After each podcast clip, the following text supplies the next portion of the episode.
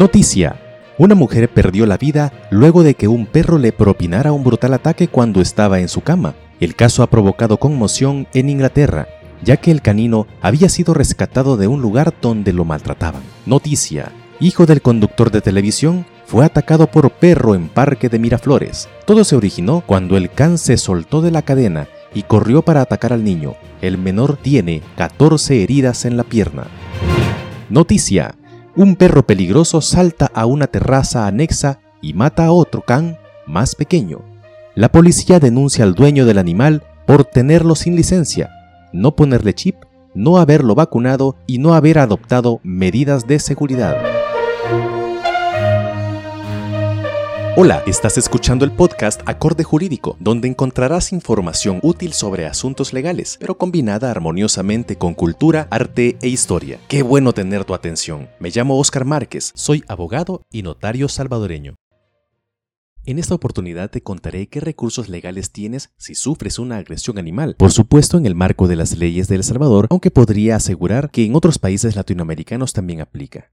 Esto es Acorde Jurídico, episodio 4, temporada 1. Sufrir un ataque personal o daños a la propiedad ocasionadas por un animal es muy común, pero muchas veces entablar una demanda o reclamo legal se considera una exageración aunque existan los medios y recursos para ello. Tener un animal en casa puede representar un grato entretenimiento personal, pero sin la debida precaución, esa mascota se puede convertir en una amenaza a los vecinos. Son incontables los casos de agresiones o daños que puede generar una mascota. Encabezan la lista los perros y los gatos agresivos. Los ataques de estos animales pueden generar graves consecuencias. Los animales están a un paso de su instinto, no dejan de ser animales a pesar de que nosotros les atribuyamos cualidades humanas. Siempre, siempre son una amenaza para cualquiera, inclusive para el mismo dueño. Visto desde esta perspectiva, el propietario de un animal que ocasiona daños al patrimonio de otra persona o lesiones en el cuerpo de otra persona o cualquier otro tipo de transgresión al derecho ajeno puede ser objeto de una demanda. En base a los siguientes argumentos, sí puede formularse una demanda o solicitarse la intervención de la autoridad como árbitro. Si el animal con su ataque o invasión de nuestro entorno ocasionó pánico o afectación emocional, si con el ataque se sufrió una mordida grave o agresión física provocando sangramiento o asistencia médica. En caso de ser nuestra mascota la afectada, los gastos ocasionados para curar a nuestra mascota son una base de la demanda, y más aún si fue necesaria la intervención veterinaria. Si el ataque provocó la urgente atención médica o quirúrgica para recobrar la salud, con mucha más razón el afectado puede demandar al dueño del animal. Toda demanda debe ser acompañada de pruebas. En estos procesos son valiosos los testigos, videos, fotografías,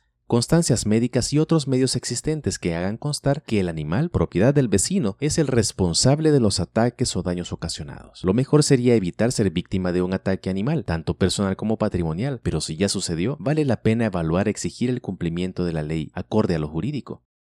Y bueno, hasta aquí el tema de hoy. Espero que esta información te sea útil. Contáctame a través del blog con el nombre Acorde Jurídico. Ahí encontrarás mis credenciales, enlaces a redes sociales y mucha más información que puede servirte. Para ello te dejo un enlace en la descripción de este episodio. Antes de terminar, quiero preguntar, ¿te ha gustado el podcast Acorde Jurídico? Por favor, califícalo, deja una reseña en el programa. Si te ha gustado, suscríbete para no perderte el próximo episodio. Agradezco tu atención y te cito desde ya para el siguiente tema acorde a lo jurídico.